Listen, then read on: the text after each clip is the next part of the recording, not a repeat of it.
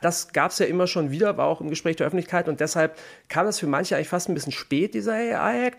Aber man muss sagen, früher als eigentlich fast alle großen anderen Jurisdiktionen. Und das war sozusagen sowieso schon am Kochen und am Laufen. Und dann ist in diese ganze, sozusagen auf diesen rollenden Zug ist, wenn man dann so will, von der Seite die Abrissbirne ChatGPT draufgeknallt. Und jetzt versucht man sozusagen die Schienen wieder gerade zu biegen, um im schiefen Bild zu bleiben und irgendwie das noch mit zu verwursten. Und das klappt gerade so mäßig gut, um es mal vorsichtig zu tun. Rechtsbelehrung.